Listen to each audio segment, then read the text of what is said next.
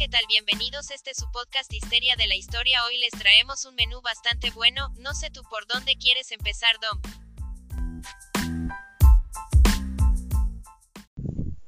Ya era hora de que miras la batuta.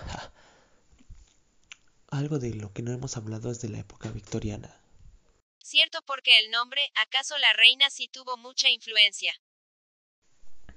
Sí, claro, sin duda. La reina tuvo un gran impacto, nada más para que dimensiones. Al final de su reinado, la mayoría de la población ya vivía en ciudades y tenía trabajos en oficinas y empresas. Yo creo que esto marcó la cúspide de la revolución industrial. Cierto, aunque yo creo que su impacto va igual hacia lo cultural, lo económico, el arte, la literatura. Ahora que lo sintetizas de esa manera, qué ganas de vivir en esa época, la verdad.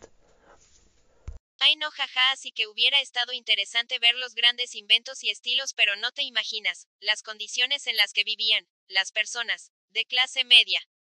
Pero yo no me imagino a esa edad sacando carbón. Eso sí, pero yo me refería a ver todos esos cambios.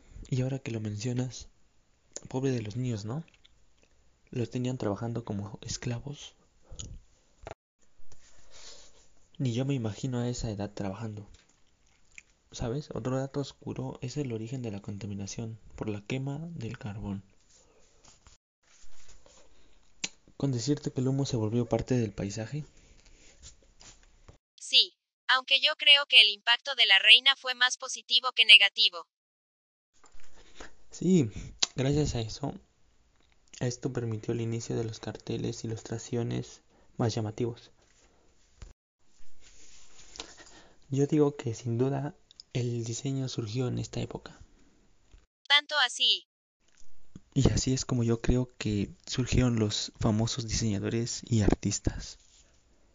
Qué interesante lo que nos dices, ya para ir cerrando, ¿te gustaría agregar algo más? Sí quisiera, pero el tiempo ya no da para más. Gracias por escuchar este su podcast. Hasta la próxima.